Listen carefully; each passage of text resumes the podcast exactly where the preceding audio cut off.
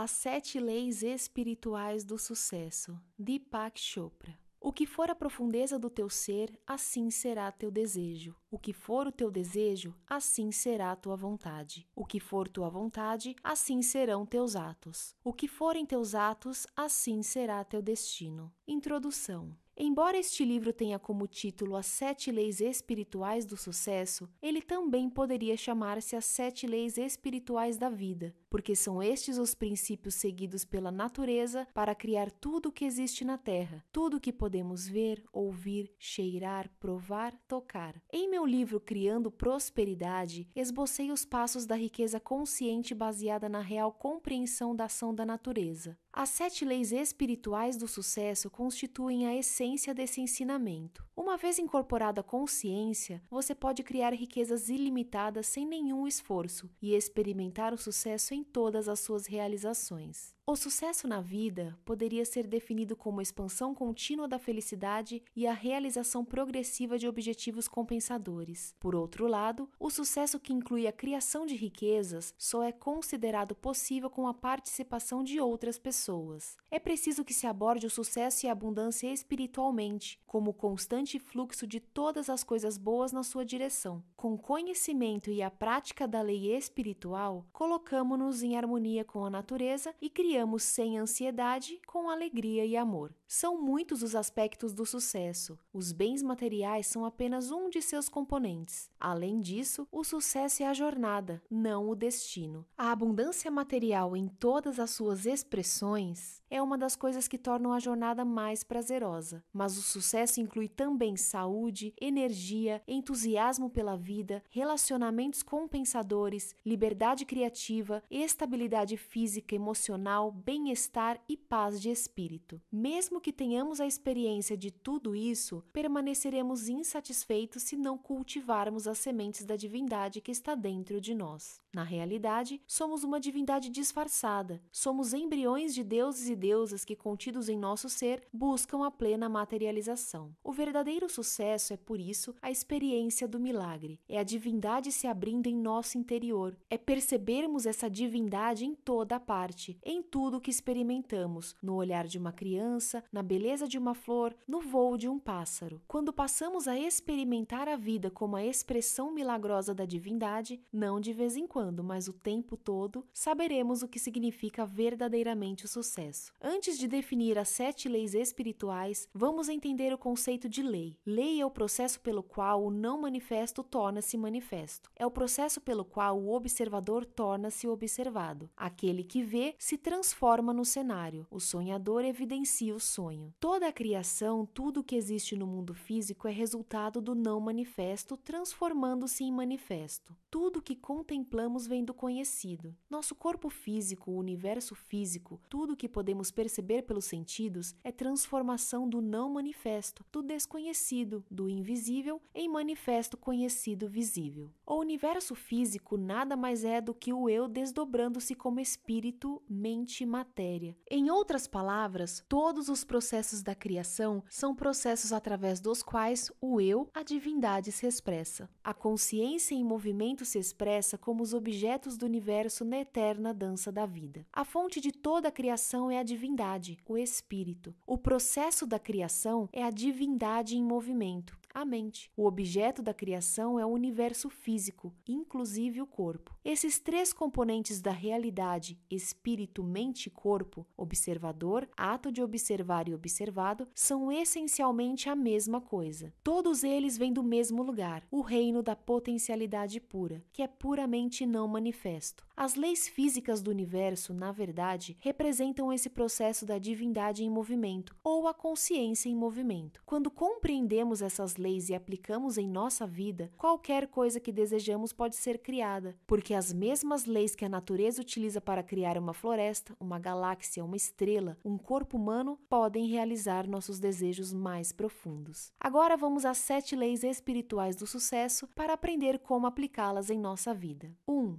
A lei da potencialidade pura. A fonte de toda a criação é a conscientização pura, a potencialidade pura que busca expressar-se do não manifesto ao manifesto. E quando descobrimos que nosso verdadeiro eu é potencialidade pura, alinhamos-nos à força que coordena tudo no universo. No princípio, não havia existência ou inexistência. O mundo era energia não revelada. Ele vivia, sem viver, por seu próprio poder e nada mais havia. Hino da criação. A primeira lei espiritual do sucesso é a lei da potencialidade pura. Essa lei se apoia no fato de que somos essencialmente consciência pura. Consciência pura significa potencialidade pura. É o campo de todas as possibilidades e da criatividade infinita. Consciência pura é a nossa essência espiritual. Ser infinito e ilimitado é a pura satisfação. Outros atributos da conscientização são o conhecimento puro, o silêncio infinito, o equilíbrio perfeito, a invencibilidade, a simplicidade, a felicidade. Essa é a nossa natureza essencial, que é potencialidade pura. Quando você descobre sua natureza essencial, quando sabe quem realmente é, encontra toda a sua potencialidade. É no conhecer-se que reside a capacidade de realização de todos os sonhos, porque você mesmo representa toda a possibilidade eterna, a imensurável potencialidade de tudo que foi e poderá vir a ser. A lei da potencialidade pura também poderia ser chamada de lei da unidade, pois sob a diversidade infinita da vida encontra-se a unidade do espírito da pessoa. Não existe separação entre você e este campo de energia. O campo da potencialidade pura é o próprio eu, e quanto mais você busca sua verdadeira natureza, o próprio eu, mais se aproxima do campo da potencialidade pura. Na experiência do eu, chamada autorreferência, nosso ponto de referência interior é o espírito e não aquilo que nos rodeia. O seu oposto oposto é o objeto referência, cujo ponto de referência interior é o ego. Na experiência do objeto referência, nos deixamos influenciar pelo que acontece fora da nossa natureza interior, pelas situações, circunstâncias, pessoas, coisas. Neste estado, buscamos incessantemente a aprovação dos outros. Nossos pensamentos e comportamentos antecipam-se a toda a resposta, porque fundamentam-se no medo. No objeto referência, nossa tendência é querer controlar as coisas, ter necessidade necessidade do poder externo. Todas essas situações, necessidade de aprovação, de poder externo, de controle das coisas, estão baseadas no medo. Esse tipo de força não é da potencialidade pura, o poder do eu, o poder real. Se experimentamos o poder do eu, não há medo, não há compulsão para o controle, não há esforço para obter aprovação ou para conseguir o poder externo. No estado do objeto referência, o ego está em primeiro lugar, mas ele não expressa o que você realmente é. O ego reflete apenas a sua autoimagem, a sua máscara social, o papel que você representa. Sua máscara social necessita de aprovação, de controle, de apoio no poder, porque vive com medo. Seu verdadeiro eu, que é seu espírito, sua alma, está livre dessas coisas. É imune à crítica, não teme desafios, não se sente inferior a ninguém, mas também é humilde. Não se sente superior porque reconhece que todas as pessoas representam o mesmo eu, o mesmo espírito com diferentes faces. Essa é a diferença essencial entre autorreferência e objeto-referência. Na autorreferência, você experimenta seu verdadeiro eu, que não teme desafios, respeita todas todas as pessoas e não se sente inferior a ninguém. O alto poder é, portanto, o verdadeiro poder. Já o poder assentado no objeto referência é um falso poder. Por estar fundamentado no ego, ele existe enquanto existir o objeto de referência. Se você tem muito dinheiro, ou um título, um cargo importante, presidente de um país, presidente de uma empresa, esse poder tão apreciado desaparecerá juntamente com o dinheiro, com o título, com o cargo. O poder baseado no ego, portanto, termina quando acabam essas coisas. Assim que desaparecem, seja o título, o cargo, o dinheiro, o poder também desaparece. O alto poder, no entanto, é permanente porque está fundamentado no conhecimento do eu. O alto poder tem características próprias. Ele atrai não só as coisas que você deseja, como as pessoas que possam lhe interessar. Magnetiza as pessoas, as situações e as circunstâncias que alimentam seus sonhos, apoiando-se nas leis naturais. É também suporte da divindade que se encontra num ser em um estado de graça. É tão intenso esse poder que você encontra encontra prazer em se ligar às pessoas e elas a você. É o poder do vínculo, vínculo originado do amor verdadeiro. Como é possível aplicar a lei da potencialidade pura, o campo de todas as possibilidades, em nossa vida rotineira? Se você deseja desfrutar os benefícios do campo da potencialidade pura, se quiser fazer pleno uso da criatividade que é inerente à consciência pura, precisará ter acesso a ela. Uma forma de conseguir isso é se entregar diariamente a momentos de silêncio, praticar a meditação, evitar julgamentos. Viver em contato com a natureza é outra maneira de ter acesso às qualidades inerentes a esse campo, a infinita criatividade, a liberdade, a felicidade. Praticar o silêncio significa assumir o compromisso de reservar uma certa quantidade de tempo para simplesmente ser. Experimentar o silêncio significa afastar-se periodicamente da atividade da fala. Significa também afastar-se periodicamente de atividades como assistir à televisão, ouvir um rádio, ler um livro. Se você nunca se entregar à experiência do silêncio, estará provocando turbulência em seu diálogo interior.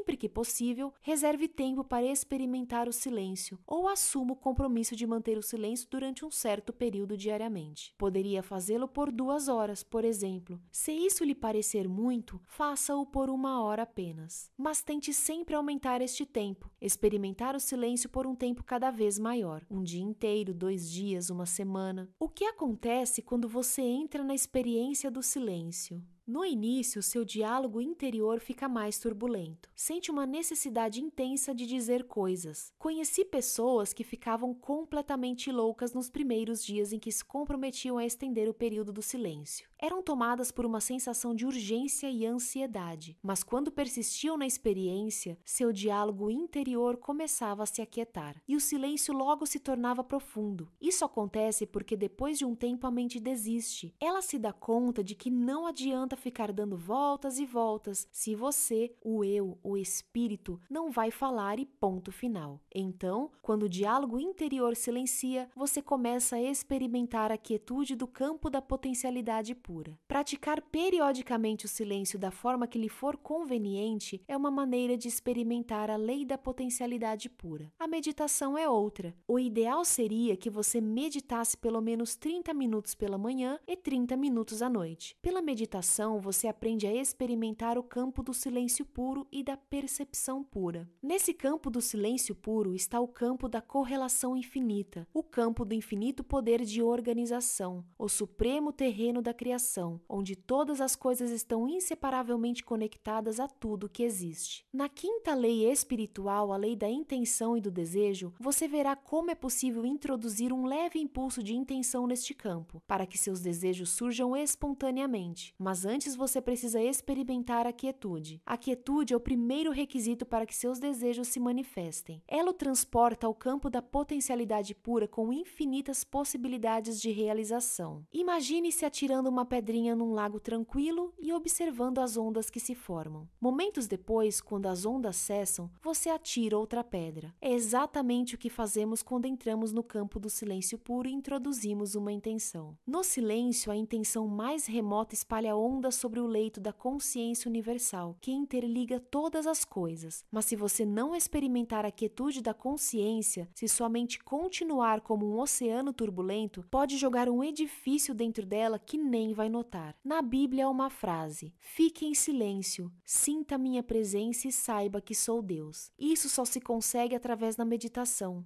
Outra maneira de acessar o campo da potencialidade pura é através do não julgamento. Julgar é estar constantemente avaliando as coisas como certas ou erradas, boas ou más. Se você está constantemente avaliando, classificando, rotulando, analisando, cria muita turbulência em seu diálogo interior. Essa turbulência restringe o fluxo de energia entre você e o campo da potencialidade pura. Literalmente, você diminui o espaço vazio entre os pensamentos. É através desse espaço vazio que você se liga ao campo da potencialidade pura. É esse estado de percepção pura, esse espaço silencioso entre os pensamentos, essa quietude interior que põe você você em contato com o poder verdadeiro. Se você diminuir esse espaço, estará restringindo a sua conexão com o campo da potencialidade pura e da criatividade infinita. Há uma oração que diz: Hoje não julgarei nada que aconteça. O não julgamento cria silêncio em sua mente. É uma boa ideia, portanto, começar o dia com essa frase e durante o dia inteiro lembrar dela toda vez que se pegar julgando alguma coisa. Se achar difícil fazer isso durante todo o dia, pelo menos se comprometa a não julgar nada nas próximas horas ou durante uma hora. Depois, gradualmente, vá aumentando esse tempo. Pelo silêncio, pela meditação, pelo não julgamento, você terá acesso à primeira lei, a lei da potencialidade pura. Quando conseguir isso, poderá acrescentar um quarto componente à sua prática: o contato direto com a natureza, seja num riacho, numa floresta, montanha, lago, praia. Essa comunhão com a natureza o levará a uma interação harmoniosa com todos os elementos das forças vitais e lhe dará a sensação de união com todas as coisas vivas. Ela permitirá também o acesso ao campo da potencialidade pura. Você precisa aprender a entrar em contato com a mais profunda essência do seu ser. Ela está além do ego, é isenta de medo, livre, imune à crítica, não teme nenhum desafio. Não é inferior nem superior a ninguém. É pura magia, mistério, encantamento. O acesso à sua verdadeira essência também lhe dará uma pista sobre os seus relacionamentos, pois todo relacionamento é um reflexo do relacionamento que você tem consigo mesmo. Por exemplo, se você sente culpa, medo, insegurança em relação ao dinheiro, ao sucesso, ao que for, isso é reflexo de aspectos básicos da sua personalidade, aspectos de culpa, medo e insegurança. Nenhuma quantia de dinheiro ou sucesso resolverá esses problemas básicos da sua vida. Somente a intimidade com seu verdadeiro eu permitirá superar tais problemas. Quando você conhece bem o seu verdadeiro eu, quando compreende realmente a sua verdadeira natureza, não sente culpa, nem medo, nem insegurança, seja em relação a dinheiro,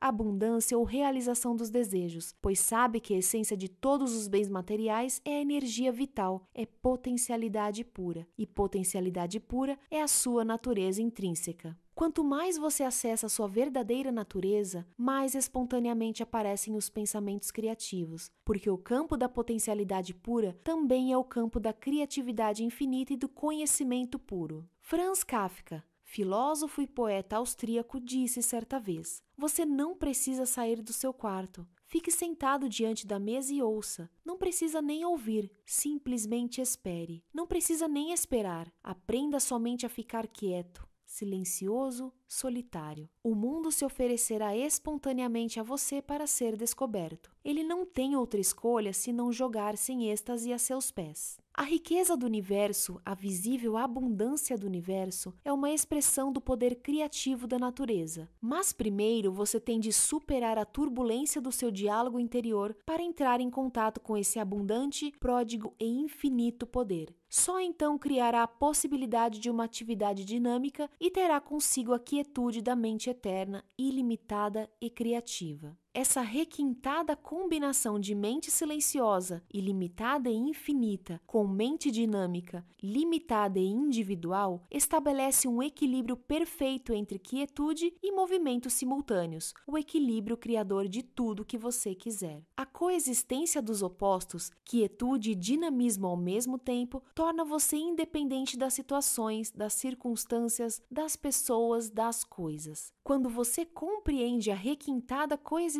dos opostos, entra em alinhamento com o mundo da energia, o caldo quântico, a substância imaterial que é a fonte do mundo material. O mundo da energia é fluente, dinâmico, elástico, mutável, eterno movimento. Ao mesmo tempo, é imutável, quieto, tranquilo, silencioso, eterno repouso. A quietude por si só é o potencial da criatividade. O movimento por si só é a criatividade restrita a certos aspectos da sua expressão. Mas a combinação do movimento com a quietude capacita você a desencadear sua criatividade em todas as direções, até onde o poder da sua atenção o possa levar. Se a quietude acompanha sempre o movimento e a atividade, seja qual for a direção que você seguir, o movimento caótico ao seu redor não poderá impedir seu acesso ao reservatório da criatividade, ao campo da potencialidade pura. Aplicação da lei da potencialidade pura. Você pode colocar a lei da potencialidade pura em ação assumindo o compromisso de dar os seguintes passos. 1. Um, entrar em contato com o campo da potencialidade pura, reservando um momento do dia para ficar em silêncio, para apenas ser ficar sozinho em meditação silenciosa pelo menos duas vezes ao dia, por aproximadamente 30 minutos pela manhã e 30 minutos à noite. 2. Reservar um período do dia para comungar com a natureza e observar em silêncio a inteligência que há em todas as coisas vivas. Ficar em silêncio e assistir ao pôr do sol, ouvir o ruído do oceano ou de um rio, ou simplesmente sentir o perfume de uma flor. No êxtase do silêncio e em comunhão com a natureza, desfrutar a pulsação vital das eras, o campo da potencialidade pura e da criatividade ilimitada. 3. Praticar o não julgamento. Começar o dia dizendo: Hoje não julgarei nada que aconteça, e durante todo o dia lembrar de não fazer julgamentos. A lei da doação, dádiva. O universo opera através de trocas dinâmicas. Dar e receber são diferentes aspectos do fluxo da energia universal. Em nossa própria capacidade de dar tudo aquilo que almejamos, encontra-se a chave para atrair a abundância do universo, o fluxo da energia universal para a nossa vida. Este frágil vaso que esvaziais dia após dia, que sempre preencheis com vida renovada, esta pequena flauta de bambu que carregais pelas colinas e vales e de onde tirais melodias eternamente novas. Vossas infinitas dádivas caem sobre essas mãos tão pequenas que possuo. As eras passam em continuais derramando, pois ainda há o que ser preenchido. A segunda lei espiritual do sucesso é a lei da doação. Ela também poderia ser chamada de a lei do dar e receber, porque o universo opera através de trocas dinâmicas. Nada é estático. Por exemplo, seu corpo está em intercâmbio dinâmico e constante com o corpo do universo. Sua mente está interagindo constantemente com a mente do cosmos. Sua energia é a expressão da energia cósmica. O fluxo da vida nada mais é do que a interação harmoniosa de todos os elementos e de todas as forças que estruturam o campo da existência. Esta interação harmoniosa opera pela lei da doação. Como seu corpo, sua mente e o universo estão em interação constante e dinâmica, qualquer interrupção nessa circulação de energia significa o mesmo que cessar o fluxo do sangue. Se o sangue para de fluir, começa a coagular, estagnar. Por isso você tem necessidade de dar e receber. Essa troca é que mantém a sua saúde e afluência, do que for, circulando em sua vida. A palavra afluência vem do verbo afluir, que significa correr para, convergir. A palavra afluência tem o sentido de corrente abundante, fartura, abundância de dinheiro. O dinheiro é, na verdade, um símbolo da energia vital que trocamos e da energia vital que utilizamos como consequência dos serviços que prestamos ao universo. Dinheiro também é chamado de moeda corrente, expressão que reflete o fluxo natural de energia. Corrente vem de uma palavra latina que significa correr, fluir. Portanto, se interrompemos a circulação de dinheiro, se nossa única intenção é segurar dinheiro e acumulá-lo, interrompemos também sua circulação em nossa vida, uma vez que ele é energia vital. Para que essa energia continue voltando para nós, temos de mantê-la circulando, como as águas de um rio. O dinheiro tem de fluir para não estagnar, para não sufocar sua força vital. A circulação o mantém saudável e energizado. Da mesma forma, todo relacionamento depende de dar e receber. Dar engendra receber, receber engendra dar. O que sobe tem de descer, o que sai tem de voltar. Na realidade, receber é o mesmo que dar, porque dar e receber são aspectos diferentes do fluxo da energia universal. Se você interrompe o fluxo de um ou de outro, interfere na inteligência da natureza. Toda semente traz em si a promessa de muitas florestas, mas a semente não pode ser guardada. Ela precisa doar sua intrínseca capacidade de gerar ao solo fértil. Ao doar-se, seus fluxos vitais invisíveis manifestam-se materialmente. Assim, quanto mais você dá, mais recebe, porque mantém a abundância do universo circulando em sua vida. De fato, tudo o que há de valioso na vida só se multiplica quando é dado. Aquilo que não se multiplica pela doação não tem valor, nem compensa ser recebido. Se no ato de dar você acha que está perdendo alguma coisa, aquele presente não foi realmente dado. Portanto, não acrescentou nada. Se você dá de má vontade, não há energia por trás do seu ato. O mais importante é a intenção que há por trás de dar e receber.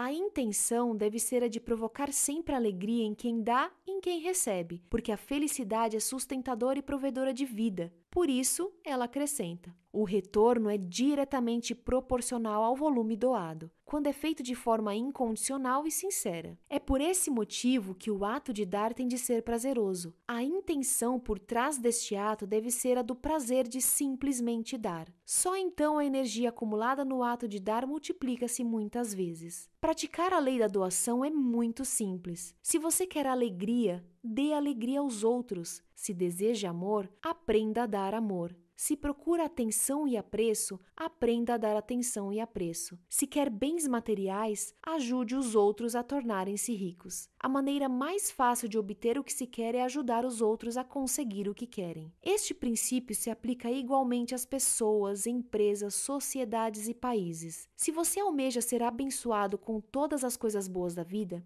aprenda a abençoar silenciosamente a todos com as coisas boas da vida. A mera ideia de dar, de abençoar, de oferecer uma simples oração tem o poder de afetar a vida dos outros. Isso acontece porque seu corpo, em seu estado essencial, é um feixe de energia localizada e de informação num universo de energia e informação. Somos feixes de consciência localizada num universo consciente. A palavra consciência implica mais do que energia e informação, implica em energia e informação tão vivas quanto o pensamento. Por isso, somos feixes de pensamentos num universo pensante. E o pensamento tem o poder de transformar. A vida é eterna dança da consciência, expressando-se na troca dinâmica de impulsos inteligentes entre o micro e o macrocosmos, entre o corpo humano e o corpo universal, entre a mente humana e a mente cósmica. Quando você sabe dar aquilo que procura, está ativando e coreografando a dança com movimentos primorosos, energéticos e vitais que constituem a eterna pulsação da vida. A melhor maneira de aplicar a lei da doação, de começar o processo de circulação de energia, é decidir que a qualquer momento você vai entrar em contato com outra pessoa, dando a ela alguma coisa. Não é preciso que sejam coisas materiais. Pode ser uma flor, um elogio, uma oração. Na verdade, as formas mais poderosas de dar são imateriais. As dádivas de carinho, atenção, afeto, apreço, amor são as mais preciosas e não custam nada. Quando você encontra alguém, ofereça-lhe uma bênção silenciosa. Deseje felicidade, contentamento, alegrias. Esses presentes silenciosos são poderosos. Uma coisa que aprendi na infância e que também ensinei a meus filhos é não deixar de levar alguma coisa. Levar um presente quando visitar alguém. Você poderá pensar: como posso dar aos outros se agora não tenho nem para mim? Na verdade, você poderá levar uma flor, uma flor, poderá levar um bilhete, um cartão, falando dos seus sentimentos pelo dono da casa, poderá levar um elogio, poderá levar até uma oração. O importante é tomar a decisão de dar sempre, em todo lugar e a quem for. Enquanto você dá, está recebendo. Quanto mais dá, mais cresce a sua confiança nos efeitos milagrosos desta lei. E quanto mais você recebe, mais cresce a capacidade de dar. Nossa verdadeira natureza é da riqueza e da abundância. Somos naturalmente ricos porque a natureza supre todas as nossas necessidades e sustenta todos os nossos desejos. Nada nos falta, porque nossa natureza essencial é a da potencialidade pura e das possibilidades infinitas. Portanto, você precisa saber que já é inerentemente rico. Pouco importa quanto dinheiro tenha, porque a fonte da riqueza é o campo da potencialidade pura. É a consciência que sabe como satisfazer qualquer necessidade, incluindo a alegria, o amor, o riso, a paz, a harmonia, o conhecimento. Se você busca antes essas coisas, não só para si mesmo, mas para os outros, tudo mais virá a você espontaneamente. Aplicação da lei da doação. Você pode colocar a lei da doação em movimento assumindo o compromisso de dar os seguintes passos: 1. Um, dar um presente em todo lugar que for, a todos que encontrar. Esse presente poderá ser um cumprimento, uma flor, uma oração, oferecer diariamente alguma coisa a todas as pessoas com as quais entrar em contato. Estará assim desencadeando o processo de circulação de energia, de alegria, de riquezas, de abundância na sua vida e na de outras pessoas. 2. Receber agradecido diariamente todas as dádivas que a vida oferece: a luz do sol, o canto dos pássaros, as flores, a neve do inverno, e estar aberto para receber dos outros, seja um presente material, seja dinheiro, seja um cumprimento, seja uma oração. 3. Assumir o compromisso de manter a riqueza circulando em sua vida, dando e recebendo os mais preciosos presentes: carinho, afeição, apreço, amor. Desejar em silêncio felicidade e muita alegria toda vez que encontrar alguém. A lei do karma ou de causa e efeito. Toda ação gera uma força energética que retorna a nós da mesma forma. O que semeamos é o que colhemos. E quando escolhemos ações que levam felicidade e sucesso aos outros, o fruto de nosso karma é a felicidade e o sucesso. Karma é eterna afirmação da liberdade humana. Nossos pensamentos, nossas palavras, nossos atos são fios de uma rede que tecemos ao redor de nós mesmos. Savami Vivekananda. A terceira lei espiritual do sucesso é a lei do karma. A palavra karma significa o conjunto das ações dos homens e suas consequências. É a causa e efeito simultaneamente, porque toda ação gera uma força energética que retorna para nós da mesma forma. É bem conhecido o ditado: você colhe aquilo que semeia. Portanto, não há nada de misterioso na lei do karma. Obviamente, se desejamos felicidade, precisamos aprender a semear felicidade. Karma implica, então, em escolha e ação conscientes. Tanto você quanto eu somos escolhedores infinitos. Em nossa vida, a todo momento, entramos no campo de todas as possibilidades, onde temos acesso a uma infinidade de escolhas. Algumas dessas escolhas são feitas conscientemente, outras não. Portanto, a melhor maneira de entender e utilizar ao máximo a lei do karma é estar conscientemente alerta para as escolhas que fazemos a todo momento. Quer você goste ou não, tudo o que está acontecendo neste momento é resultado de escolhas feitas no passado, uma vez que o karma define o nosso destino. Infelizmente, muitos fazem escolhas inconscientes e por isso acham que não são escolhas, mas são. Se eu o insulto, é provável que você escolha se ofender. Se eu lhe faço um cumprimento, é provável que você escolha sentir-se grato e envaidecido. Pense bem, é sempre uma escolha. Eu posso insultá-lo e ofendê-lo e você escolher não se ofender. Da mesma maneira, posso lhe fazer um cumprimento e você escolher não se sentir envaidecido. Em outras palavras, toda pessoa constitui, mesmo sendo um escolhedor infinito, um feixe de reflexos condicionados. Eles são disparados constantemente por circunstâncias e por pessoas, resultando em comportamentos previsíveis. Esses reflexos condicionados são iguais ao condicionamento pavloviano. Pavlov é conhecido por demonstrar que um cão, ao receber comida sempre que se fizer soar uma campainha, começará a salivar assim que ouvir a campainha. Ou seja, o animal desenvolve um reflexo condicionado ao associar um estímulo, comida, ao outro, som da campainha. Também nós, devido ao condicionamento, temos respostas repetitivas e previsíveis aos estímulos do ambiente. Nossas reações parecem ser disparadas automaticamente por pessoas e por circunstâncias. No entanto, esquecemos um fato: essas reações são também escolhas que fazemos a todo momento. Simplesmente estamos escolhendo inconscientemente.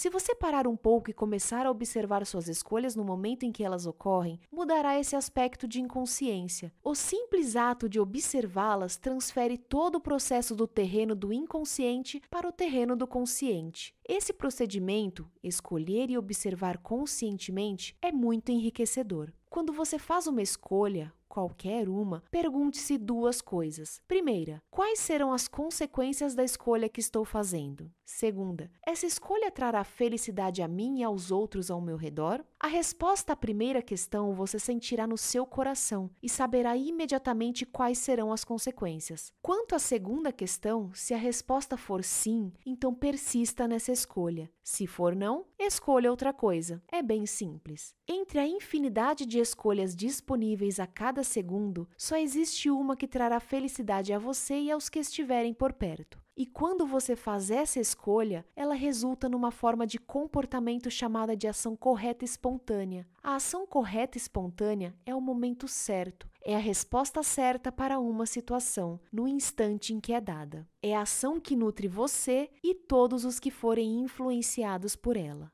mecanismo muito interessante no universo para ajudar a fazer escolhas espontâneas corretas. Esse mecanismo relaciona-se com as sensações físicas. Nosso corpo conhece dois tipos de sensações. Uma é a do conforto, a outra é a do desconforto. Imediatamente antes de fazer uma escolha consciente, observe seu corpo enquanto faz a pergunta: se eu escolher isso, o que acontecerá? Se seu corpo enviar uma mensagem de conforto, é a escolha certa. Se seu corpo enviar uma mensagem de desconforto, a escolha não é adequada. Para alguns, a mensagem de conforto e desconforto se dá à região do plexo solar. Para a maioria, no entanto, se manifesta na área do coração. Conscientemente, preste atenção nessa área do coração e pergunte a ele o que fazer. Depois, espere pela resposta, uma resposta física na forma de sensação, mesmo que seja muito leve. O importante é que está lá, em seu corpo. Somente o coração conhece a resposta certa. Muita gente acha que o coração é sentimental. Não é. O coração é intuitivo, é contextual, é relacional. Não se orienta por perdas e ganhos. Ele está conectado ao computador cósmico, ao campo da potencialidade pura, do conhecimento puro e do poder da organização infinita, que leva tudo em conta. Às vezes pode até parecer irracional, mas o coração tem uma capacidade mais acurada e muito mais precisa de processar dados do que qualquer outra coisa que exista nos limites do pensamento racional.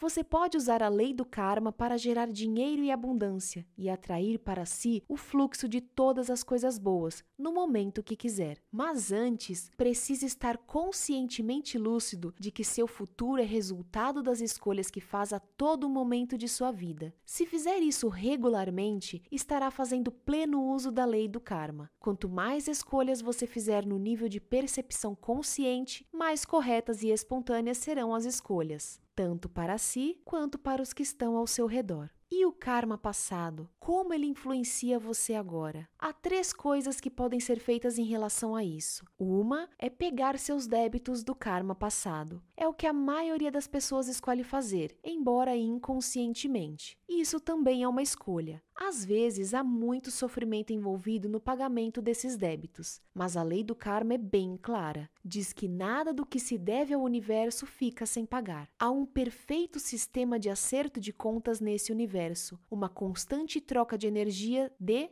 e para. A segunda coisa que você pode fazer é transmutar ou transformar seu karma numa experiência mais agradável. Esse é um processo muito interessante. Você pode se perguntar quando está pagando um débito: o que estou aprendendo com esta experiência? Por que isto está acontecendo? Qual a mensagem que o universo está me transmitindo? Como posso tornar útil essa experiência para os meus semelhantes? Ao fazer isso, você enxerga a semente da oportunidade e ata essa semente da oportunidade ao seu Dharma, que é o seu propósito de vida e do qual falaremos na sétima lei espiritual do sucesso. Isso lhe permitirá transmutar o karma numa nova expressão. Por exemplo, se você quebrar a perna jogando bola, pergunte-se: o que esta experiência está me ensinando? Que mensagem o universo está me enviando? Talvez seja a mensagem de que você precisa diminuir o ritmo e ter mais cuidado e atenção com seu corpo da próxima vez. E se o seu Dharma for transmitir aos outros o que sabe, então ao se perguntar: como eu posso tornar essa experiência útil aos meus semelhantes? Talvez você decida compartilhar o que aprendeu escrevendo um livro ou jogando bola com mais cuidado. Talvez até desenhe um sapato especial ou um protetor de perna que evite esse tipo de ferimento a outras pessoas. Dessa forma, enquanto paga seu débito com o karma do passado, você está convertendo a adversidade num benefício que poderá lhe trazer riquezas e satisfações é a transmutação do seu karma numa experiência positiva. Você não se livra realmente do karma, mas consegue ligar um episódio ligado a ele para criar um karma novo e positivo. A terceira maneira de lidar com o karma é transcendê-lo, ou seja,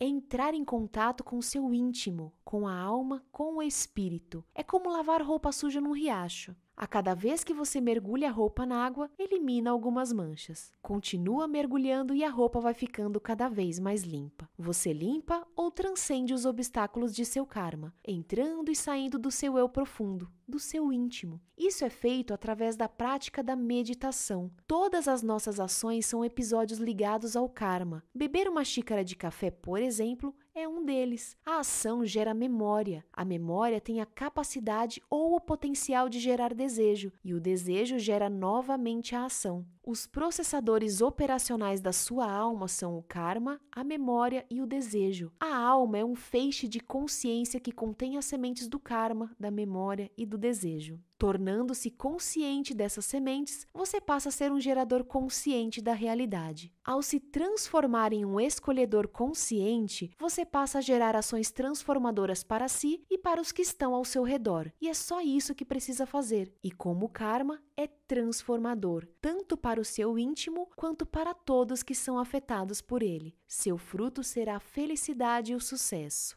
aplicação da lei do karma ou de causa e efeito. Você pode colocar a lei do karma ou de causa e efeito em ação, assumindo o compromisso de dar os seguintes passos. 1. Um, observar as escolhas que vai fazer hoje a todo momento. E na observação dessas escolhas, trazê-las para a percepção consciente. Ter bem claro que a melhor maneira de se preparar para todos os momentos do futuro é estar plenamente consciente do presente. 2. Toda vez que for fazer uma escolha, pergunte: quais serão as consequências desta escolha? Esta escolha trará satisfação e felicidade a mim e aos outros que serão afetados por ela? 3. Pedir então orientação ao coração e seguir a mensagem enviada por ele, de conforto ou desconforto. Se a escolha for de conforto, entregar-se totalmente a ela. Se a escolha for de desconforto, parar para ver as consequências daquele ato com sua visão interior. Essa orientação permitirá fazer escolhas corretas e espontâneas, tanto para você quanto para os que o circundam.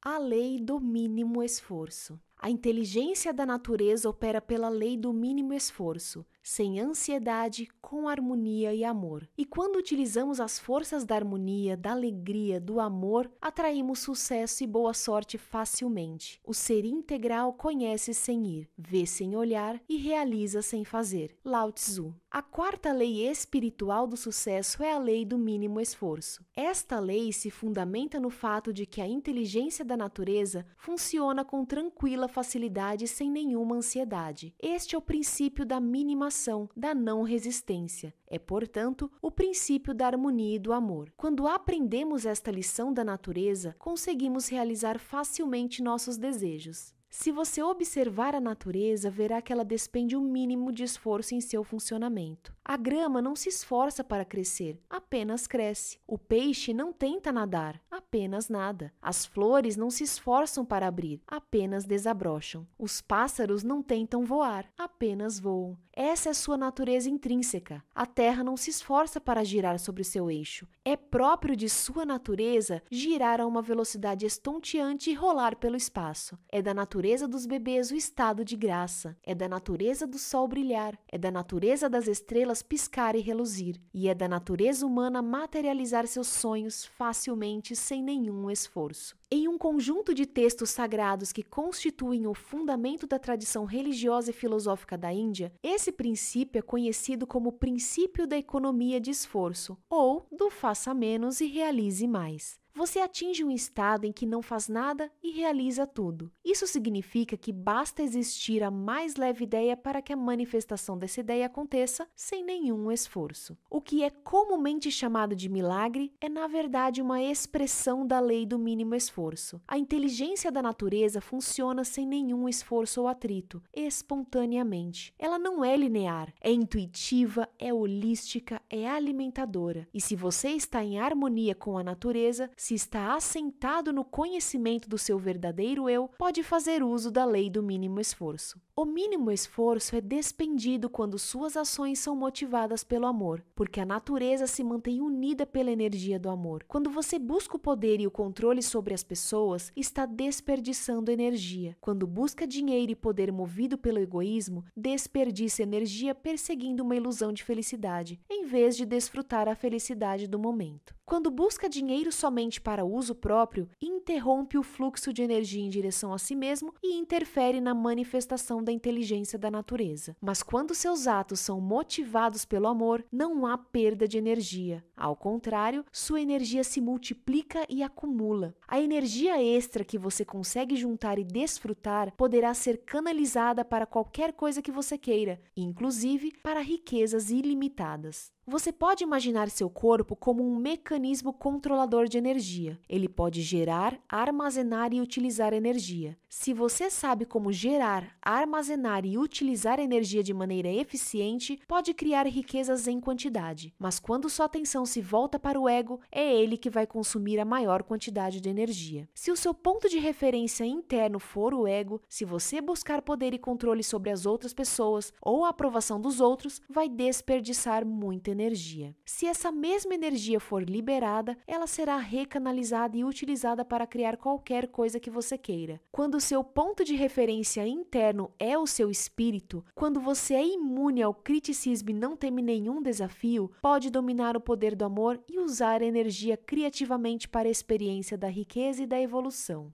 Em A Arte de Sonhar, Dom Juan diz a Carlos Castanheda: muita de nossa energia é usada para sustentar a nossa empáfia. Se conseguíssemos perder um pouco dessa empáfia, duas coisas extraordinárias aconteceriam. Liberaríamos essa energia que tenta preservar a noção ilusória de nossa grandeza e teríamos energia sobrando para vislumbrar a verdadeira grandeza do universo. A lei do mínimo esforço possui três componentes básicos, três coisas que você pode fazer para pôr em prática o princípio do faça pouco e realize muito. O primeiro componente é a aceitação. Aceitar significa simplesmente assumir o compromisso de aceitar pessoas, situações, circunstâncias e fatos da maneira como se apresentam. Isso significa entender que este momento é como deve ser, porque o universo é como deve ser. Este momento, o que você está vivendo exatamente agora, é o ápice de todos os que você experimentou no passado. Este momento é assim porque todo o universo é assim.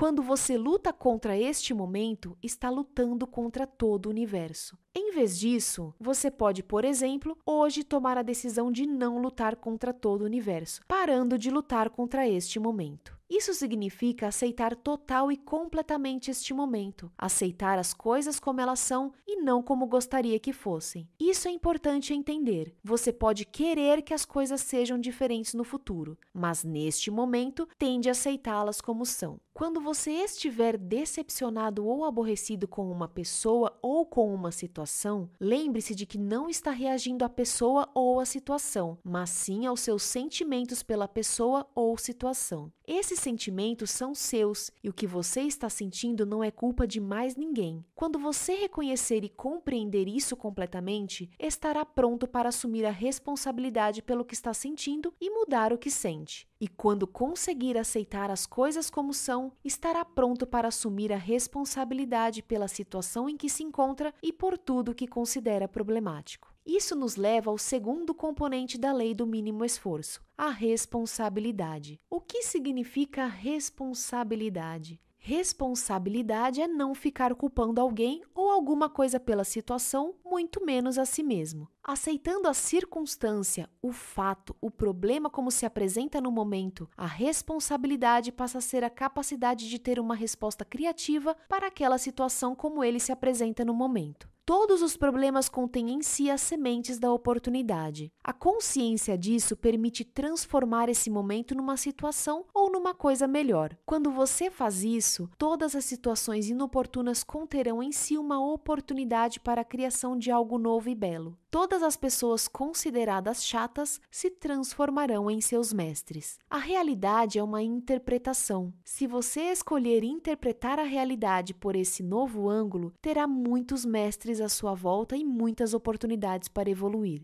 Sempre que se confrontar com um tirano, com um atormentador, com um conselheiro, com um amigo ou um inimigo, todos eles são a mesma coisa. Deve lembrar que aquele momento é como deve ser. Todos os relacionamentos que você atrai na vida, em determinados momentos, são exatamente os que você precisa naqueles momentos. Há um significado oculto por trás de todos os fatos. Esse significado oculto está a serviço da sua própria evolução. O terceiro componente da lei do mínimo esforço é a indefensibilidade, que significa assentar sua percepção na indefensibilidade, ou seja, desarmar seu espírito, abrir mão da necessidade de convencer e persuadir os outros de seus pontos de vista. Se você observar as pessoas, verá que elas passam 99% do tempo defendendo seus pontos de vista. Se você simplesmente desistir da necessidade de defender sempre seus pontos de vista, ganha, na desistência, acesso a imensas quantidades de energia anteriormente desperdiçadas. Quando você passa o tempo defendendo suas posições, culpando os outros e não aceitando render-se ao momento determinado, sua vida se transforma num embate de resistências. E toda vez que encontrar resistência, se tentar forçar a situação, a resistência só aumentará. Certamente você não pretende ser rígido como um carvalho oco que tomba na tempestade. Vai preferir, com certeza, ser flexível como um bambu que se curva sob a tempestade e sobrevive. Desista de uma vez por todas de defender intransigentemente seus pontos de vista. Quando você desiste, evita o surgimento de discussões. Se agir dessa forma, parar de brigar e de resistir, experimentará plenamente o momento presente, que é uma dádiva. Certa vez alguém me disse: o passado é história, o futuro é mistério, o presente é uma dádiva. É por isso que este momento chama-se presente. Se você abraçar o presente, unir-se a ele, fundir-se nele, experimentar experimentará o fogo, o brilho, a centelha de êxtase que pulsa em todos os seres sensíveis. Quando você começar a experimentar a exultação do espírito em todas as coisas vivas, e à medida que for adquirindo maior intimidade com isso, sentirá o despertar de uma grande alegria interior e abandonará os terríveis fardos e empecilhos da defesa intransigente, do ressentimento e do sofrimento. Só então se sentirá leve, alegre e livre. Alegre e livre, você sentirá em seu coração, sem a menor sombra de dúvida, que todos os seus sonhos estarão sempre disponíveis, porque seus desejos vêm da felicidade e não da ansiedade ou do medo. Não é preciso se justificar, simplesmente declare a si mesmo a intenção de experimentar satisfação, prazer, alegria, liberdade, autonomia em todos os momentos de sua vida. Assuma o compromisso de seguir o caminho da não resistência. É o caminho no qual a inteligência da natureza se abre espontaneamente, sem atrito, sem esforço. Quando você reunir a refinada combinação de aceitação, responsabilidade indefensibilidade, sentirá a vida fluindo com tranquila facilidade. E se você permanecer aberto a todos os pontos de vista, sem se prender rigidamente a nenhum deles, seus sonhos e desejos fluirão com os desejos da natureza. Em então você poderá liberar suas intenções sem se prender a elas e esperar pelo momento apropriado para que seus desejos desabrochem e se transformem em realidade. Pode estar certo de que, na hora certa, eles se manifestarão. Esta é a lei do mínimo esforço. Aplicação da lei do mínimo esforço. Você pode colocar a lei do mínimo esforço em ação assumindo o compromisso de dar os seguintes passos. 1. Um, praticar a aceitação dizendo: Hoje aceitarei pessoas, situações, circunstâncias, fatos como eles se manifestarem. Saber que o momento é como deve ser, porque todo o universo é assim. Não se voltar contra todo o universo, lutando contra o momento presente. Dizer a si mesmo: minha aceitação será total e completa. Verei as coisas como são no momento em que ocorrerem e não como eu gostaria que fossem. 2. Aceitando as coisas como são, assumir a responsabilidade pela sua situação e de todos os fatos que considera problemáticos. Ter bem claro que assumir a responsabilidade não é culpar alguém ou alguma coisa pela sua situação. Saber também que todo problema traz em si uma oportunidade e que a consciência das oportunidades vai permitir olhar para o momento problemático e transformá-lo em imenso benefício. 3. Assentar sua percepção, hoje, na indefensibilidade. Desistir da necessidade de defender seus pontos de vista e de convencer e persuadir os outros a aceitá-los. Permanecer aberto a todos os pontos de vista e não se prender a nenhum deles. A lei da intenção e do desejo.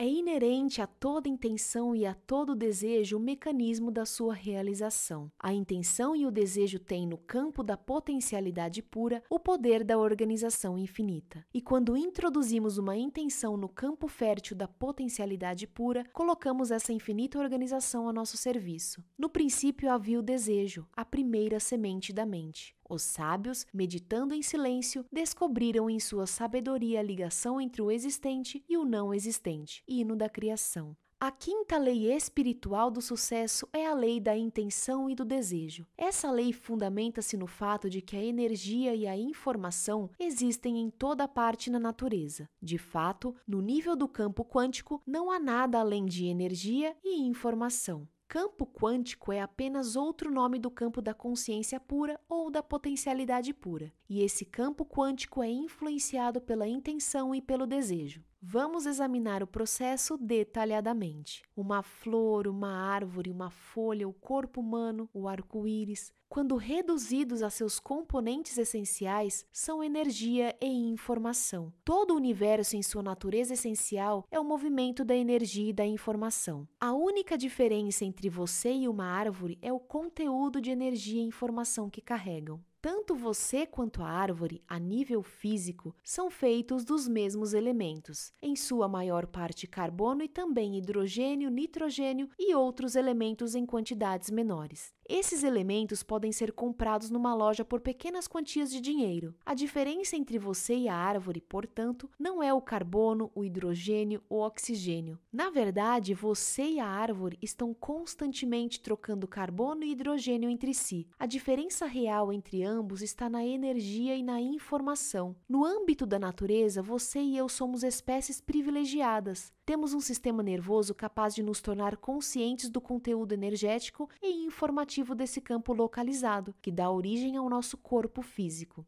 Nós experimentamos esse campo subjetivamente na forma de pensamentos, sentimentos, emoções, memórias, instintos, impulsos, princípios. Objetivamente, o mesmo campo é experimentado como corpo físico e, através do corpo físico, como mundo. Mas é tudo a mesma coisa. Por isso, os nossos ancestrais exclamavam: Eu sou isto, você é isto, tudo é isto, e isto é só o que há. Seu corpo não está separado de corpo do universo porque, segundo a teoria quântica, não há limites bem definidos. Você é como uma agitação, uma ondulação, uma flutuação, um redemoinho, uma perturbação localizada no campo quântico maior. O grande campo quântico, o universo, é o seu corpo estendido. O sistema nervoso humano é capaz de perceber a energia e a informação contidas em seu próprio campo quântico.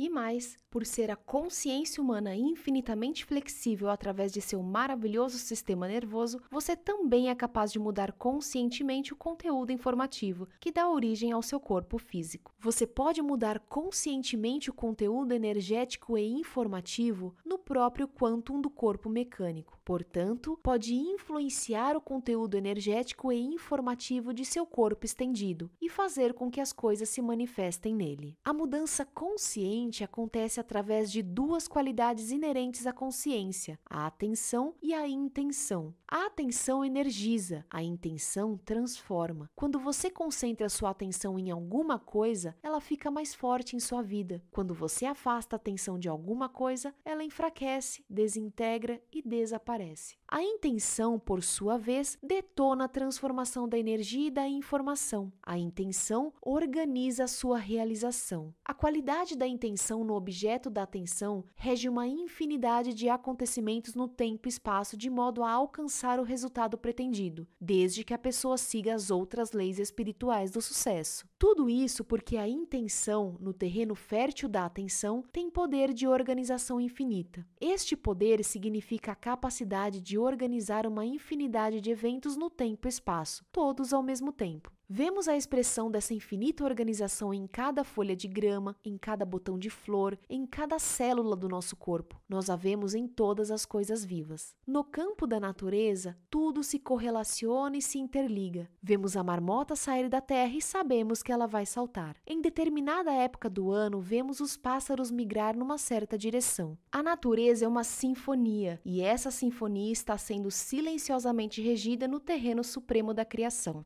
O corpo humano é outro bom exemplo dessa sinfonia. Uma única célula do corpo humano faz cerca de 6 milhões de coisas por segundo e ainda sabe o que todas as outras células estão fazendo ao mesmo tempo. O corpo humano pode tocar música, matar germes, fazer filhos, recitar poesia, monitorar o movimento das estrelas, tudo ao mesmo tempo, porque o campo das correlações infinitas faz parte do seu campo informativo. O notável em relação ao sistema nervoso do ser humano é que ele pode comandar esse poder de organização infinita através da intenção consciente. A intenção na espécie humana não é fixa, nem está presa numa teia rígida de energia e informação. Tem flexibilidade flexibilidade infinita. Em outras palavras, desde que você não viole nenhuma das leis da natureza, poderá, através da sua intenção, literalmente, comandar as leis da natureza para realizar seus sonhos e desejos. Podemos fazer com que o computador cósmico, com seu poder de organização infinita, trabalhe para nós. Podemos entrar no supremo terreno da criação e introduzir uma intenção. Ao fazer isso, ativamos o campo das correlações infinitas. A intenção lança as bases para o fluxo tranquilo, espontâneo e natural da potencialidade pura que busca expressar-se do não manifesto ao manifesto. A única exigência é que você use a intenção em benefício do ser humano. Isso acontece espontaneamente quando você está em alinhamento com as sete leis espirituais do sucesso. A intenção é o poder que move o desejo. A intenção por si só é muito poderosa, porque é o desejo desvinculado do resultado. O desejo sozinho é fraco, porque na maioria das pessoas é a atenção vinculada. A intenção é o desejo com estrita aderência a todas as outras leis, mas particularmente a lei do distanciamento, que é a sexta lei espiritual do sucesso. A intenção e o distanciamento combinados levam à consciência do momento presente centrado na vida. E quando uma ação acontece com a consciência do momento presente, ela é mais eficiente. Sua intenção é para o futuro, mas sua atenção está no presente. Se sua atenção está no presente, a intenção futura se manifestará, pois o futuro é criado no presente. Você tende a aceitar o presente como ele é. Aceite o presente pretendo o futuro. O futuro é algo que sempre pode ser criado através da intenção distanciada, mas nunca se deve combater o presente. O passado, o presente e o futuro são propriedades da consciência. O passado representa as recordações, a memória. O futuro é antecipação. O presente é a consciência. Portanto, o tempo é o movimento do pensamento. Tanto o passado quanto o futuro são são frutos da imaginação. Somente o presente é consciência, é real, é eterno. Ele é. É o potencial do tempo-espaço, da matéria, da energia. É o eterno campo das possibilidades, experimentando-se como forças abstratas, sejam elas de luz, calor, eletricidade, magnetismo ou gravidade. Essas forças não estão nem no passado nem no futuro. Elas simplesmente existem. Nossa interpretação dessas forças abstratas permite a experiência do fenômeno concreto e da forma. Relembrar interpretações das forças abstratas produz a experiência do passado. Interpretações antecipatórias dessas mesmas forças criam o futuro. Tanto uma quanto a outra são qualidades da atenção na consciência. Quando essas qualidades estão livres dos pesos do passado, a ação no presente torna-se um terreno muito mais fértil para a criação do futuro. A intenção assentada na liberdade distanciada do presente serve de catalisador a uma mistura certa de matéria, energia, eventos no tempo e espaço para criar tudo o que você quiser. Se você tiver consciência do momento presente centrado na vida, os obstáculos imaginários, que são mais de 90% dos obstáculos percebidos, desintegram-se e desaparecem. Os restantes 5 a 10% dos obstáculos percebidos podem ser transmutados em oportunidades através da intenção unidirecionada.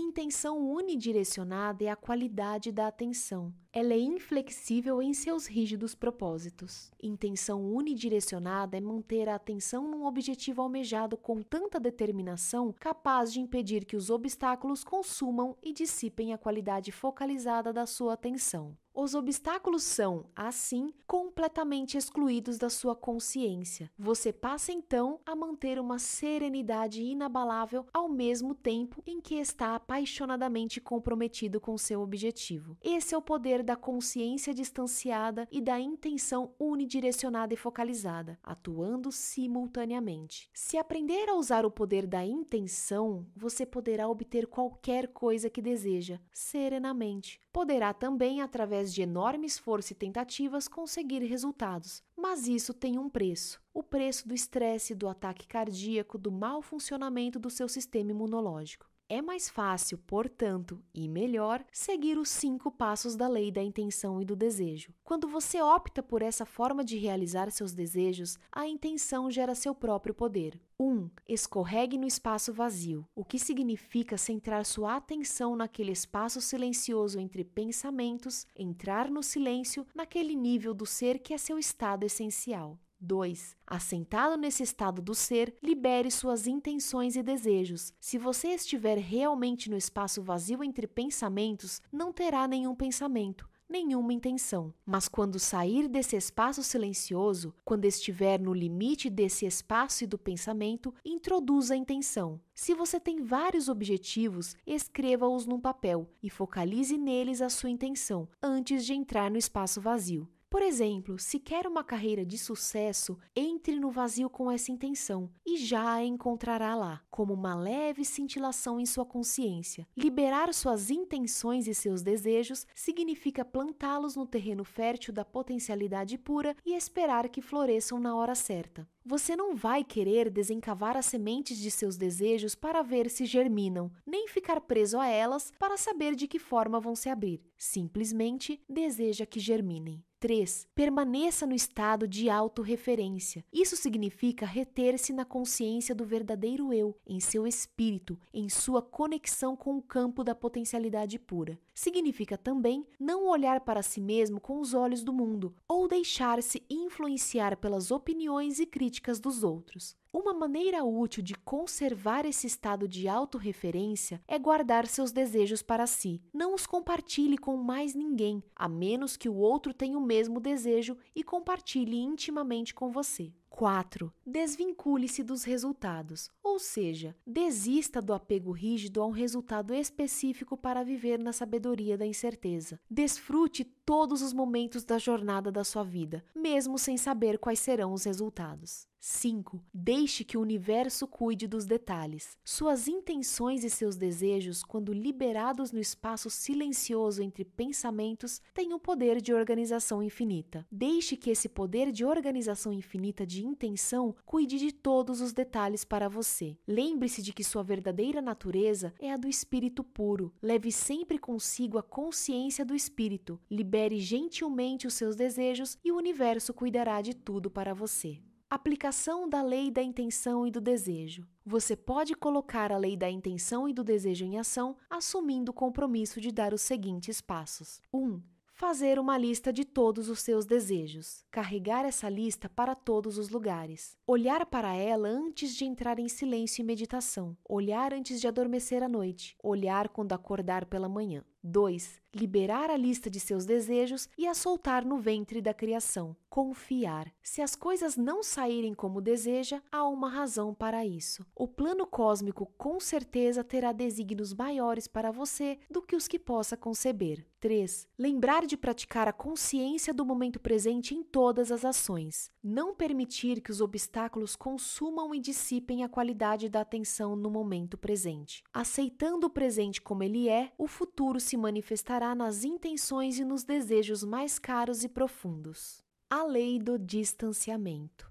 No distanciamento está a sabedoria da incerteza. Na sabedoria da incerteza está a libertação do passado, do conhecido, que é a prisão dos velhos condicionamentos e na mera disponibilidade para o desconhecido, para o campo de todas as possibilidades, rendemos-nos à mente criativa que rege o universo, como dois pássaros dourados pousando no mesmo galho. Intimamente amigos, o ego e eu habitam o mesmo corpo. O primeiro ingere os frutos doces e azedos da árvore da vida. O segundo, tudo vem em seu distanciamento. Mundaka Upanishad. A sexta lei espiritual do sucesso é a lei do distanciamento. Segundo esta lei, para se conseguir qualquer coisa na natureza, é preciso desistir do apego a ela. Isso não significa desistir da intenção de criar um desejo. Ou seja, você não desiste da intenção e não desiste do desejo. Abandona apenas o apego aos resultados. É uma atitude muito poderosa. No momento em que você desistir do seu apego aos resultados, misturando simultaneamente intenção unidirecionada com distanciamento, terá tudo o que deseja. O distanciamento permite alcançar qualquer coisa porque se baseia na sua crença inquestionável no poder do seu verdadeiro eu. Já o apego está baseado no medo e na insegurança. A necessidade de segurança está fundamentada no desconhecimento do verdadeiro eu. A fonte de riqueza, de abundância, de qualquer coisa no mundo físico é o eu. É a consciência que sabe como satisfazer todas as necessidades. O resto é simbólico: casas, carros, contas bancárias, roupas, aviões. Os símbolos são transitórios, eles vêm e vão.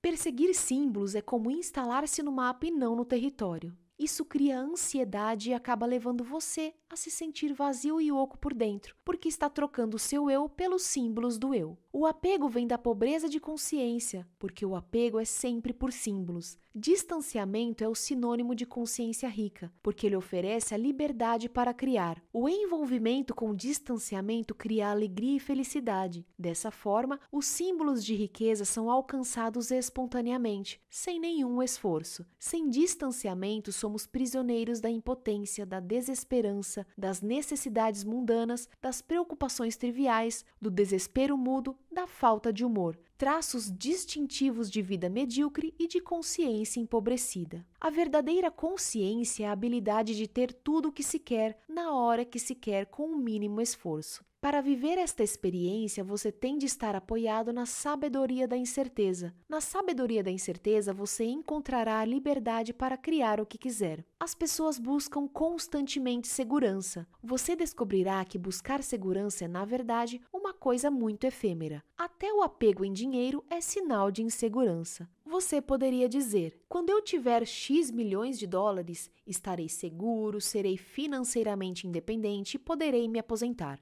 Aí poderei fazer o que realmente desejo. Mas isso nunca acontece. Nunca acontece. Aqueles que buscam segurança perseguem-na por toda a vida e nunca a encontram. Ela é sempre ilusória, efêmera, porque toda segurança nunca pode vir só do dinheiro. O apego ao dinheiro criará sempre insegurança, por mais que você tenha no banco. De fato, as pessoas que têm mais dinheiro são as mais inseguras. A busca de segurança é uma ilusão. Para a tradicional sabedoria ancestral, a solução deste dilema está na sabedoria da insegurança ou na sabedoria da incerteza. Isso quer dizer que a busca de segurança e de certeza é, na verdade, um apego ao conhecido. E o que é ele, afinal? O conhecido é o nosso passado. O conhecido nada mais é que a prisão dos velhos condicionamentos. Não há nenhuma evolução nisso, absolutamente nenhuma. E quando não há evolução, a estagnação, desordem, ruína. A incerteza, por sua vez, é o terreno fértil para a criatividade e para a liberdade. Incerteza significa entrar no desconhecido em todos os momentos de nossa existência. O desconhecido é o campo de todas as possibilidades, sempre frescas, sempre novas, sempre abertas para a criação de novas manifestações. Sem a incerteza e o desconhecido, a vida é apenas a repetição viciada de memórias velhas. Você cai vítima do passado e o seu torturador de hoje é o que sobrou de você ontem. Renuncie ao seu apego ao conhecido. Entre no desconhecido e você estará no campo de todas as possibilidades. A mera disponibilidade de entrar no desconhecido lhe oferecerá a sabedoria da incerteza que há nele. Isso significa que todos os momentos da vida terá excitação, aventura, mistério. Experimentará a diversão da vida, a magia, a celebração, o contentamento, a exultação de seu próprio espírito. Poderá então, diariamente, procurar a excitação do que acontece no campo de todas as possibilidades. Se você experimentar a incerteza, estará no caminho certo. Por isso, não desista. Não é preciso ter uma ideia pronta e acabada do que você vai estar fazendo nas próximas semanas ou no ano que vem, porque se você já sabe o que vai acontecer e se apega a essa ideia, abre mão de toda a gama de possibilidades. Uma das características do campo de todas as possibilidades são as correlações infinitas. Esse campo consegue reger uma infinidade de eventos no tempo e espaço para conseguir os resultados pretendidos. Mas quando você está pegado, sua intenção fica presa num rígido espaço mental. Assim, a fluidez, a criatividade, a espontaneidade inerentes àquele campo se perdem. Quando você se apega a uma ideia pronta, o seu desejo antes fluido e flexível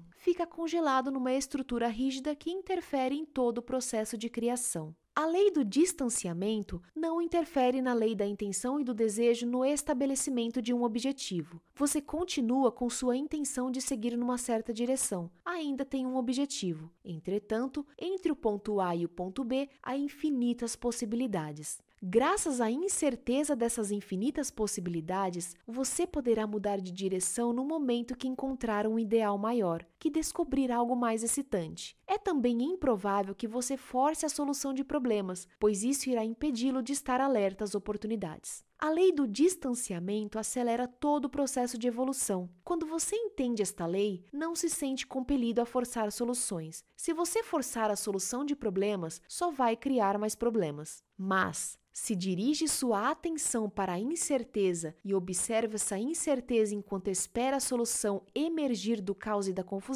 o que aparecer será fabuloso e excitante. O estado de alerta, a prontidão do presente no campo da incerteza, encontra o seu objetivo e sua intenção, o que permite a você aproveitar a oportunidade. O que é oportunidade? Ela está contida em todos os problemas que você tem na vida. Em cada um desses problemas está a oportunidade de um benefício maior. Com essa percepção, você se abre para toda a gama de possibilidades o que preserva o mistério, o encantamento, a excitação, a aventura da vida. Todo problema pode ser visto como uma oportunidade de benefícios maiores. Fica-se alerta para as oportunidades quando se está assentado na sabedoria da incerteza. E quando a prontidão encontra a oportunidade, a solução surge espontaneamente. O resultado disso é o que chamamos comumente de boa sorte. Sorte nada mais é que a prontidão e a oportunidade caminhando juntas. Se as duas estiverem misturadas à observação atenta do caos, daí emergirá uma solução que será evolucionariamente benéfica para você e para todos os que estiverem ao seu redor. Essa é a perfeita receita do sucesso. Ela está baseada na lei do distanciamento. Aplicação da lei do distanciamento. Você pode colocar a lei do distanciamento em ação assumindo o compromisso de dar os seguintes passos: 1. Um, comprometer-se hoje com distanciamento, dar a si próprio e aos outros a liberdade de ser o que é, evitar a imposição rígida de suas ideias sobre como as coisas devem ser, não forçar soluções de problemas, criando assim novos problemas, participar de tudo, mas com envolvimento distanciado. 2. Transformar a incerteza em um ingrediente essencial da própria experiência. Na disponibilidade para aceitar a incerteza, as soluções emergirão espontaneamente do problema, da própria confusão, da desordem, do caos. Quanto mais incertas forem as coisas, mais seguro deverá se sentir, porque a incerteza é o caminho da liberdade. Através da sabedoria da incerteza, encontrará segurança. 3. Entrar no campo de todas as possibilidades e antecipar a excitação que pode ocorrer quando se está aberto a uma infinidade de escolhas. Quando entrar no campo de todas as possibilidades, experimentará toda a diversão, toda a magia, todo o mistério, toda a aventura da vida.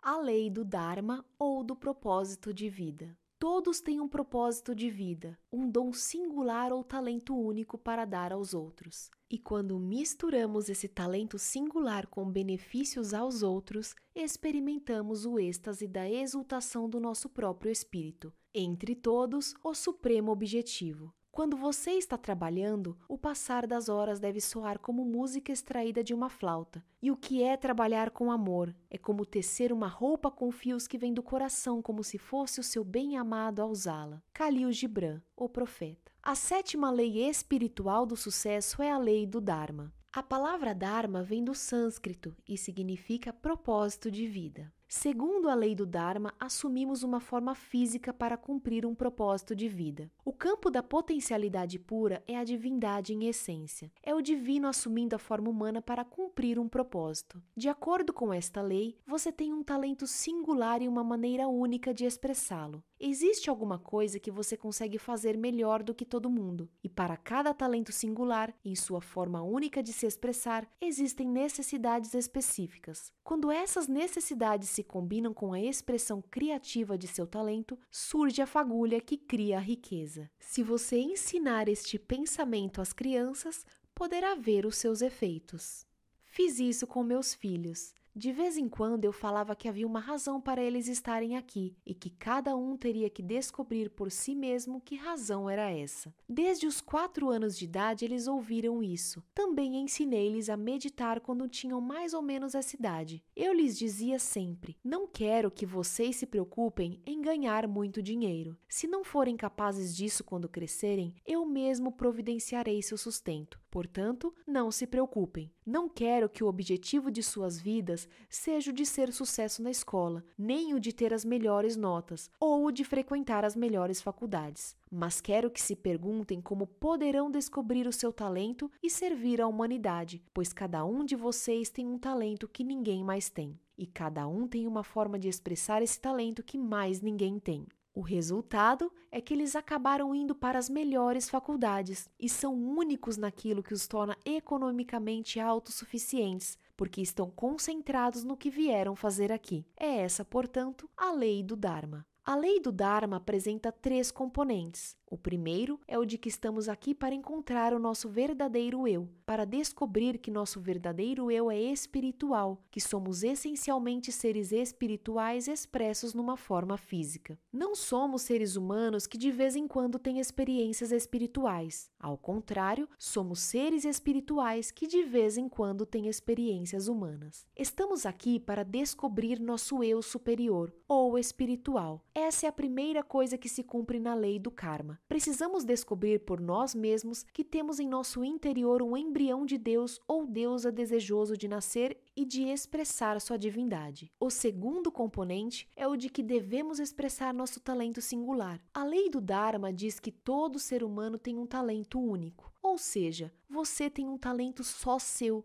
ele é único em sua expressão e tão específico que ninguém mais em todo o planeta tem um igual ou maneira parecida de expressá-lo. Isso significa que há mais uma coisa que você pode fazer de um jeito melhor do que qualquer outra pessoa sobre a Terra. Quando você está fazendo essa coisa, perde a noção do tempo. E quando está expressando esse talento único, muita gente tem mais de um talento único. Você penetra na consciência temporal. O terceiro componente é o de que devemos servir à humanidade. Para isso, devemos fazer as seguintes perguntas: Como posso ajudar? Como posso ajudar a todos com quem tenho contato? Quando você combina a capacidade de expressar seu talento único com benefícios à humanidade, está fazendo pleno uso da lei do Dharma. Agindo assim e somando a experiência de sua própria espiritualidade, o campo da potencialidade pura, não há meios de você não ter acesso à abundância ilimitada, porque essa é a verdadeira forma de se obter a abundância. E não se trata de abundância passageira, ela é permanente por causa de seu talento único, da sua maneira específica de expressá-lo, dos benefícios e dedicação a seus semelhantes, que descobriu ao se perguntar: como posso ajudar? em vez vez de o que vou ganhar com isso? A pergunta o que vou ganhar com isso é o diálogo interior do ego. A pergunta como posso ajudar é o diálogo interior do espírito. O espírito é aquele domínio de nossa consciência em que experimentamos nossa universalidade. Ao mudar seu diálogo interior do que ganho com isso para como posso ajudar, automaticamente você está indo além do ego e entrando no domínio do espírito.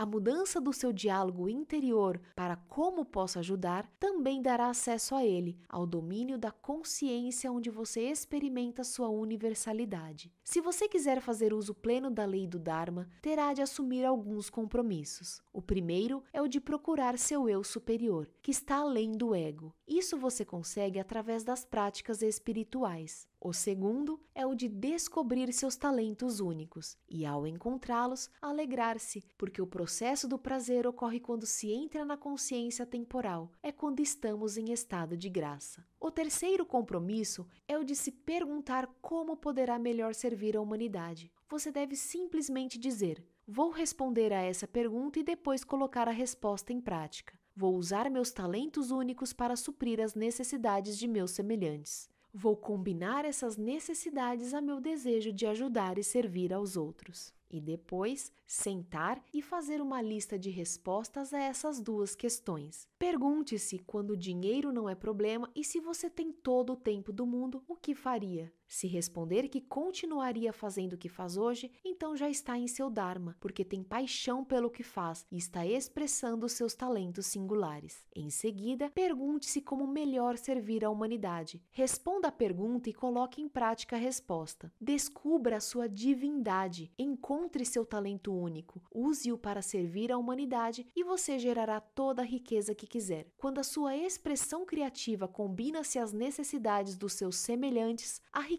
flui espontaneamente do não manifesto para o manifesto, do reino do espírito para o mundo da forma física. Você passa a experimentar sua vida como uma expressão milagrosa da divindade, não só de vez em quando, mas o tempo todo, e você vai conhecer a verdadeira alegria e o verdadeiro significado do sucesso, o êxtase e a exultação do seu próprio espírito. Aplicação da lei do Dharma ou propósito de vida. Você pode colocar a lei do Dharma em ação assumindo o compromisso de dar os seguintes passos: 1. Um, nutrir amavelmente hoje a divindade que habita em você, no fundo de sua alma. Prestar atenção ao seu espírito, que anima seu corpo e sua mente. Despertar desse profundo sono dentro de seu coração. Carregar consigo a consciência da temporalidade, do ser eterno, em todas as experiências limitadas pelo tempo. 2. Fazer uma lista de seus talentos únicos. Depois, outra lista das coisas que adora fazer quando está expressando esses talentos. Diga então: quando eu os expresso e os ponho a serviço da humanidade, perco a noção do tempo e crio abundância em minha vida, bem como na vida de outros. 3. Perguntar a si mesmo diariamente: como posso servir e como posso ajudar? As respostas a essas perguntas permitirão ajudar e servir a seus semelhantes com amor. Conclusão: Quero conhecer os pensamentos de Deus. O resto é detalhe. Albert Einstein. A mente universal coreografa todas as coisas que estão acontecendo em bilhões de galáxias numa precisão e inteligência infalíveis. Essa inteligência é o máximo, é superior, permeia cada fibra de existência da menor a maior, do átomo ao cosmos. Tudo o que está vivo é expressão da inteligência superior, e essa inteligência opera através das sete leis espirituais. Se você olhar para cada célula do corpo humano, verá em seu funcionamento a expressão dessas leis. Toda célula, seja ela do estômago, do coração, do cérebro, tem sua origem na lei da potencialidade pura. O DNA é um exemplo perfeito disso. É de fato a expressão material da potencialidade pura. O mesmo DNA existente em todas as células expressa-se de formas diferentes para cumprir as exigências singulares de uma célula em particular. Cada célula opera também através da lei da doação ela está viva e saudável quando em seu estado de equilíbrio. Esse estado de equilíbrio é o da satisfação e da harmonia, mantido pelo constante movimento de dar e receber. Cada célula nutre a outra e é nutrida pelas demais. Há ali um permanente estado de fluxo dinâmico que nunca é interrompido. De fato, o fluxo é a própria essência da vida da célula. É mantendo esse fluxo que ela consegue receber e dar, continuando assim sua existência vibrante. O mesmo acontece com a lei do karma, cumprida com refinamento por todas as células. Em sua própria inteligência está a resposta mais apropriada, precisa e correta a toda a situação no momento em que ocorre. A lei do mínimo esforço também é executada primorosamente por elas, que fazem seu trabalho com eficiência silenciosa, num estado repousante de alerta. Já a lei da intenção e do desejo se efetiva através da utilização pelas células do poder de organização infinita da inteligência da natureza. A mais simples intenção, como a metabolização de uma molécula de açúcar, cria instantaneamente uma sinfonia de eventos no corpo, onde quantidades precisas de hormônios têm de ser secretados em momentos precisos para converter essa molécula de açúcar em energia criativa pura. Todas as células expressam ainda a lei do distanciamento.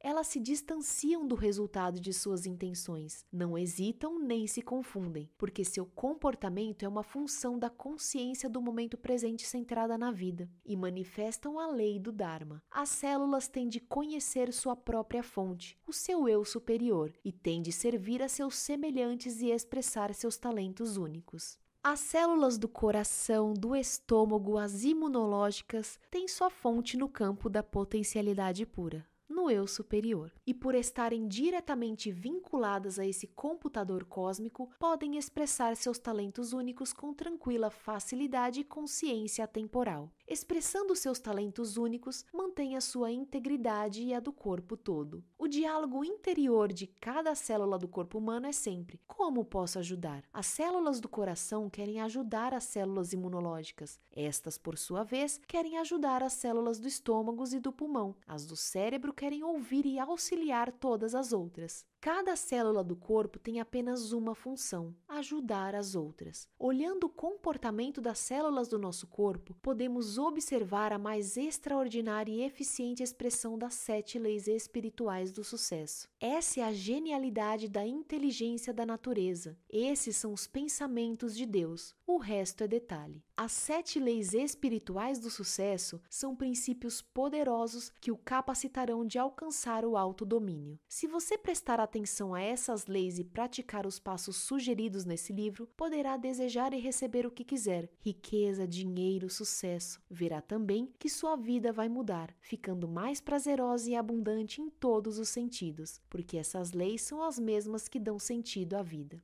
Há uma sequência natural de aplicação dessas leis na vida diária, que o ajudarão a lembrar-se delas. A lei da potencialidade pura é experimentada através do silêncio, da meditação, do não julgamento, da comunhão com a natureza, mas ela é ativada pela lei da doação, cujo princípio é saber dar o que se deseja. Se você busca abundância, deve dar em abundância. Se quer dinheiro, deve dar dinheiro. Se deseja amor, apreço, afeição, deve dar amor, apreço e afeição. Através de seus atos na lei da doação, você ativa, por sua vez, a lei do karma. Ao criar um bom karma, tornará tudo mais fácil na vida. Notará que não será necessário fazer muito esforço para satisfazer seus desejos. Isso automaticamente o fará compreender a lei do mínimo esforço. Assim, quando tudo ficar fácil e não exigir esforço, quando seus desejos forem satisfeitos, você começará espontaneamente a entender a lei da intenção e do desejo. Satisfazer seus desejos com tranquila facilidade permitirá que você pratique a lei do distanciamento. Por fim, quando começar a entender todas essas leis e passar a focalizar seu verdadeiro propósito de vida, chegará a lei do Dharma. Com a utilização dessa lei, ao expressar seus talentos singulares para satisfazer necessidades de seus semelhantes, você receberá tudo o que quiser e quando quiser